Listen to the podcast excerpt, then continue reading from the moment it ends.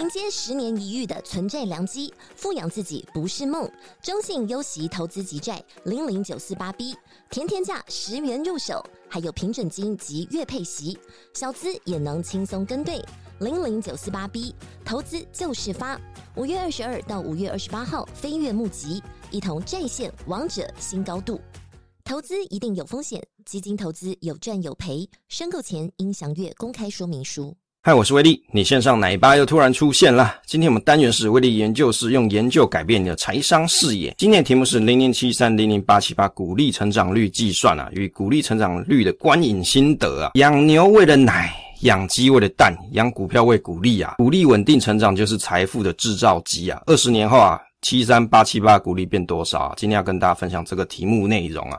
有很多喜欢股利的朋友，通常会怎么样？看殖利率的表现就决定说，哎，我要去投资哪一档？那我最近看了一部洋人的影片啊，美国人做的啊，他在介绍说投资美国科技股赚股利的投资方法。哎，奇怪，这个股利啊，在美国它平均殖利率整个市场整个 market 就大概是两 percent 啊，常见可能一两趴左右啦。那怎么会去想要去投资美股来赚股利呢？这是不是很奇怪呢？那投资配息的公司就等于投资不成长的公司吗？在这个影片里面，作者他有提到说他做股息投资的方式、原因跟方法，他都有提到。那以及啊，有介绍到股利成长率的投资方式啊。那我看了一下，近期啊，在美国的这些投资的网红圈啊，或他们达人圈啊，这种股利成长的投资方式啊，是近期美国流行的方法之一啊。那我写了一些心得，那我自己也去参考这位影片的作者的方法来计算了一下，我们台湾的零零八七八跟零零七。七三上市以来啊，股息的成长率、股利成长率为何？那二十年后股利大概可能是多少的一个计算呢？如果你对这样子的议题有兴趣，那我们接着看下去啊。洛克菲勒啊，鼓励爱好者。那洛克菲勒讲到什么东西嘞？你知道什么事情可以让我感到 pleasure 吗？愉悦吗？就是看到我的股息进账啊！诶，我第一次知道洋人是这样想的。洛克菲勒的家族，他是在一个在美国的工业、政治、石油业跟银行业很著名的一个家族。那在十九世纪末跟二十世纪初，那他跟他的老弟威廉啊，那主要是通过标准石油公司在二十世纪啊。成为最富有的家庭啊，这个洛克菲勒，所以那个影片的作者就有某一个影片，某个洋人的影片就有提到说，诶，很多人在笑这个领股息嘛，可是你知道吗？你有比洛克菲勒厉害吗？全美国当时最有钱的人，他都爱领股息啊，哦，可以让他觉得很爽。洛克菲勒鼓励爱好者，其实我们以前在老节目是在 S 六 EP 十五啊，有致富心态读书心得八这里面就。去介绍到洛克菲勒的一些小故事。那如果你想要收听这一集的话，请到 Apple Podcast 去找，YouTube 上是没有的啊。你可以去 Apple Podcast 上找。股息成长流的大师啊，这里有介绍一个叫做约翰伯尔威廉姆斯啊，他是在美国经济学家，被公认是基础分析领域的重要人物。那他对股票价格分析，反映其内在价值，其实这些都不是重点，重点就是他对用股利做股票价格的估值。或者是真正应该讲说用股利来去衡量股票的价值的这种方式啊，而且巴菲特阅读了他的书籍跟著作之后，也被他受到影响。所以你看，巴菲特他投资的一些什么可口可乐啊这些公司，他其实是配息的，对不对？他本人是不不喜欢配息嘛，伯克夏不配息，但是他自己的投资方式不是这个样子。养股票为股利啊，这句话不是我说的啊，这个就是刚刚这一位大师，这位大师他的著名的名言就是讲说啊，一头牛为了他的牛奶。一只母鸡喂了它的鸡蛋哦，还有一只股票，哎呀，为了它的股息啊，这就是美国的经济学家约翰伯尔威廉姆斯的一句著名的股市智慧啊。那他的最重要的著作就是。投资价值理论理论啊，巴菲特称有史以来最重要的投资书啊，或是投资著作啊，所以大家有兴趣的话，你对这些东西很有兴趣，可以去找来看一下。好，我们来看一下这个美国股息成长率的影片啊，我觉得这成长率影片哦非常有意思啊。那这个封面是图片是翻拍在 YT 上的，它的频道内容呢叫做 John's Money Adventures 啊，所以如果你有兴趣的朋友可以去看他频道看看。当然它是全英文的，所以如果你看不懂的话，你可以啊多花一点时间去重复听几次。十档科技股十年股息成长率平均是十二点一九 percent 啊，这代表什么？股息率低不代表股息成长率低哦，就是殖利率低不代表说股股息的成长率它就叫做低哦，这不是 equal 的，这不是同等号的。你看它所筛选的这些内容，应该说它的 portfolio 它组成内容啊，这些都什么 IBM 嘛、微软、博通嘛、跟 Apple 啊这些这些公司都是一些很好的科技股，而且它十年的股息成长率竟然平均起来有十二点一九 percent，是不是很惊人啊？其实股息的成长率它是一种判断公司发展轨迹向上的一个方式啊，所以你看有很多人在想说科技股，诶，它的股息发的很少，可是其实这个不是重点，重点是股息有持续性的成长。那美国的平均值利率刚才所提啊，是差不多二点多 percent 啊，超过太多的公司有可能反而是有高值利率的陷阱，也就是你只看值利率买的人，你有可能是买到烂货啦。那股息的成长率啊，这种投资方式其实跟台湾人是不太一样的做法。台湾大部分投资人他的投资方式是怎么样？他就看，诶，现在这个值利率有六趴哦，有七趴。哦，高股息 ETF 现在殖利率八趴，哦，那他就想要投资了，对不对？很多人是这个样子嘛，不能讲全部啦。我想很多人是这样做。那美国人他们这一个流派呢，股息成长流派啊，他是看股息成长率。也许这些公司一开始股息不多，但是过了十年股息，哎，你看这些科技股，它竟然。股息增加十二 percent 呢？其实洋人的这种方式啊，他去投资这些发股息的公司，从来就没有说找不成长公司哦。你看台湾很多这些什么投资达人网红啊，就在讲说啊，这高股息就不成长。你去看一下洋人好不好？各位不要只只看台湾人的东西，也不要只看威力的，你去看看美国人他们怎么投资，去看看英国人他们到底怎么投资。他在 dividend 的这一块他怎么做？追求高股息、追求股息这些事情，他们是怎么去看的？那我想这是很有意思的东西。我最近都在看这些东西，我就想，哎，我看了一下啊，把我。自己的观点也洗了一下，因为我常常都看台湾的这些媒体嘛，但我觉得我应该是要看看国外的东西。他们把发股息公司啊，其实是当做一种估值的方式。为什么？能不能持续性的配发，是考验公司经营的能力啊。那有些公司它经营不好啊，它就发不出来啊。有些公司是中断了配发，那于是你就可以去检视经营是不是出了问题啊，是不是 something wrong 嘛？你诶奇怪，过去五年都发，怎么突然这两年就不发？你可能 something wrong 了嘛？在估值的时候，你去。评断这间公司的价值的时候，你就要特别去注意，它是不是会有现金周转不灵的问题啊？再来我们看这个殖利率 VS 年化报酬率啊，观影心得，他们在意的不是当下的殖利率低。在意的股息成长率啊，比如说刚刚我们所提啊，时间有发展性的公司组成一个投资组合，那十年的平均股息成长率十二 percent，通常公司发股息是代表什么？稳定而且持续，容易预估，因此可以合理的推测股息成长率有高几率延续到未来啊。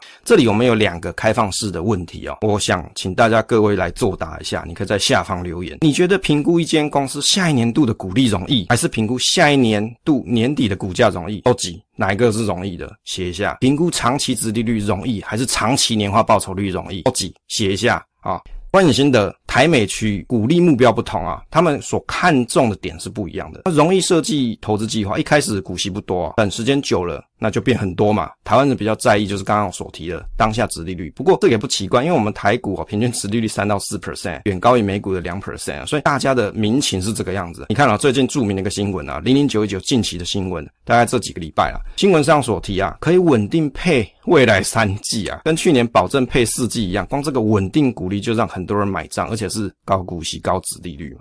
我觉得在这个影片里面有一个洋人说的不错，他说，我我一直以来是关注股息的投资者，这不意味着我不持有成长型的股票，我确实持有一个全面的。投资组合应该是这两个类别的混合，减少股市投资焦虑的一种方式，是确保保留大量的现金缓冲。我投资市场，但是从来没有把所有的钱投入市场当中。这是这一位洋人他所写的内容，我觉得蛮不错的啊。你不一定是两个，比如说取成长跟股息两个，你都是选边站嘛，你可以两个都持有，或者是你也学这个频道的这个频道主的做法，是关注股息的成长率。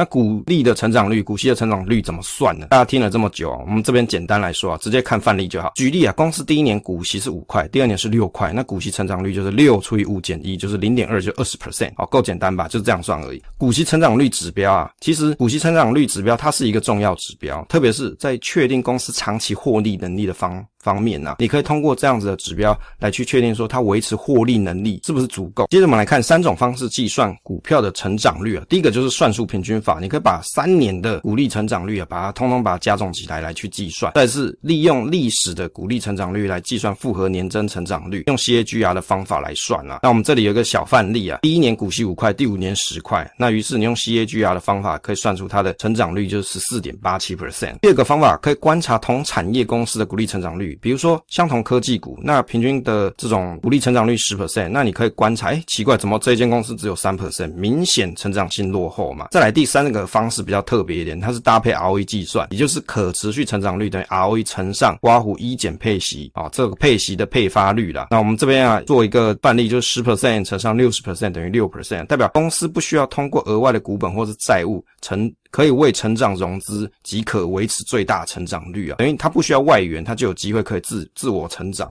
好，接着我们来看一下零零七三的股息成长率啊，二十年后它的股息会成长多少啊？这里我们做一个小范例啊，二零一八年的时候啊，零零七三的现金股利是一点五五块。二零二三年的时候是三点零四元，所以通过刚才所介绍的计算公式可以算出啊，这五个年度大概是十四点四十 percent 股息的成长率啊，用 CAGR 的方式去算。那我们来看一下，假设二十年后呢，我一样从二零二三年开始，但是二零四四年的时候，它的股息已经来到四十四块。半导体不是只有护国神山，想投资真正的隐形英雄，力争上游就对了。国内首档锁定全球半导体上游设备与材料厂的 ETF。中信上游半导体股票代号零零九四一，带你与科技王者中的王者同行，指导半导体核心财富。二月二十六到三月一号，称王募集，申购速洽中国信托投信与全台各大证券商。投资一定有风险，基金投资有赚有赔，申购前应详阅公开说明书。像从二零二三年开始，但是二零四四年的时候，它的股息已经来到四十四块啊，本来三块变成四十四块。我们先用一样的股息成长率来去计算，所以用这样的方法，我们就可以来回推啊。假设我在二零二四或二零二三啊，这里买了五十张零零七三，一股五十一元买入成本啊，大概是十五万元哦。第一年结束大概股息十五万，到第二十年的时候，股息就到两百二十四万，好像很厉害，对不对？照洋人的方式算这个股息成长率，算出来结果是这样。我们来分析一下，其实零零七三的股息成长率，我们来看它大概是十四点四，平均值利率是最低是五。点五六 percent，最高是七点四，那均值是六点一七。那我们是参考 Good Info 上面的资料，这意味着当值利率 keep 在特定的区间啊，也就是你要达成这个十四点四的前提是什么？平均值利率要维持在这样的区间，就代表什么？股价涨，股息也涨，也就是你去看哦，零零七三它过去的年均值利率啊，大概就是落在五到七 percent 之间啊，所以它只要在保持这个区间范围之内，那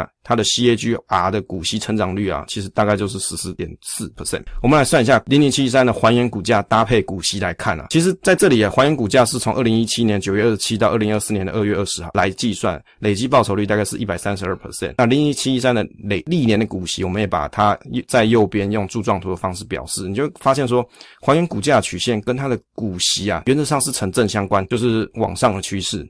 接着来看一下零零八七八的股息成长率二十年，一样在二零二零年的时候是零点零五，但是没办法，它二零二零年的时候它是在年尾啦，下半年的时候上市的挂牌的，所以二零二零年只有领到 Q4 的股息，所以严格说起来，你从二零二一年来看是比较好，是有个完整的一年的这个股息是零点九八，那二零二三年是一点二四的股息，经过了这个三个年度，股息成长率是八点一六 percent，用这样子的数据来回推啊。来推算，二零四四年的时候，它的股利大概是十四点五九四元。经过二十年，大概会有这样的成果。一百张的零零八七八，第一年结束啊，股息是十二点四万。第二十年的时候，该年的股息来到了一百四十五万哦，一百四十五点九万，好像很厉害啊。哦，照这样的推算起来，它是有这样子一个表现。我们来看一下，如果它的平均值利率可以保持在哎最低四点一九，最高五点四七，均值在四点七三这个范围区间的话啊，你如果从右边来看，就落在五五到六点。多 percent 啊，这意味着你在这个区间内啊，就代表说它股股息成长率可以保持，股价涨，股息也涨。接着我们来看还原股价跟搭配股息来看啊，在二零二零年的七月二十号到二零二四年的二月二十号，在这个时间区间累计报酬率计算是七十六 percent。那零零八七八历年股息，其实你从柱状图就看得出来，它一样是跟着它的股价一样从左下到右上，它的趋势是一样的。也就是说，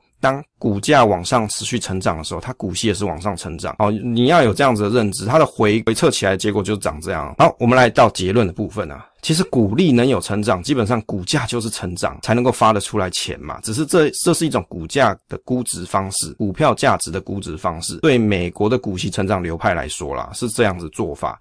那当然，在美国这种零股利的这种投资方式，其实它也是有不同派别的。只是我针对目前比较红的叫做股利成长流派来说，他们的做法是这样看的。这个不是把殖利率当报酬率算的。我常常在看一些网络论坛啊，有很多人在那边笑别人啊，你这个又是一个阿呆三宝。把那个值利率当报酬率算，要搞错哦，这是不一样的事情。这个叫做股利成长啊，股利成长率啊，不是把值利率当报酬率算了。跟台湾人比较常看当下值利率这种流派比较不一样，台湾比较少见有人去追求股息成长率啊，国情跟市场不同导致啊。当然，股息成长率不在于什么，当下殖利率要很高啊，这个不是重点，重点是伴随着标的的成长，他们看中的还是公司的成长哦，股息也能成长，股息变成是一种鉴别成长的方法，而现金流好的公司才能有更好的股息配发，所以关键还是在于成长，只是它可以发得出息，用这个息去鉴别这间公司它的能力是不是有出现问题，以及去计算它的估价值的所在大概是多少，这是美国人的做法。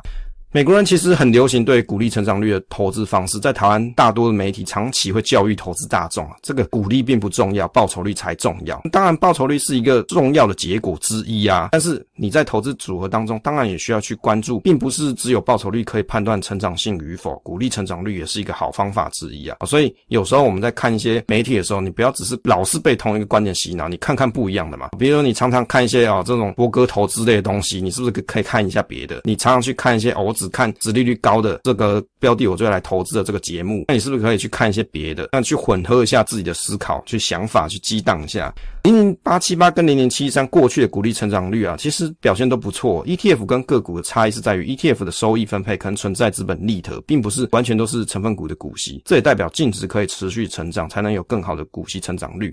那有很多人朋友啊，会在讲说啊，奇怪，他怎么都是拿资本利得来配发？诶，我要个高股息呢？那个五四 C 呢？我要成分股发的。其实我觉得各位齁，你也不用再执着这种东西。为什么？它可以用资这种资本利的配发给你，达到一样高股息的目的，不就也是你自己的钱 发给你自己吗？其实根本没有差。我们看一下啊，这个试算的方式啊，参考美国人影片介绍，我只是练习计算，结果看起来是很惊人。这可能就是投资的巨大的威力啊，不是我啦，投资巨大的能力啦。那滚雪球一般，二零一八年领零零七三股利一点五五元的人，可能没有想过，在二零二三年这个再写错。二零二三年的时候可以领到三点零四元啊，成长十四点四 percent。二零二一年领零零八七八股利零点九八元的人，可能没想过在二零二三年的时候可以领到一点二四元，成长八点一六 percent。那你可能也想不到，在二零二四二零四四年的时候，零零七三股利推估是四十四点八元，零零八七八股利是十四点五九元啊。稳定成长就是巨大财富制造机啊！我们为这一个影片做了一个注解。我想啊，这样的投资方式其实也是蛮好的一个方法。你你不要只是关注当下值率。资利率而已，你还是要去看一下股利的成长，它到底是不是有成长性的，还是 always keep 不动的？这个是一个判断这档标的它是否会成长的一个方式。分享总是单纯的快乐，期待下一次再见。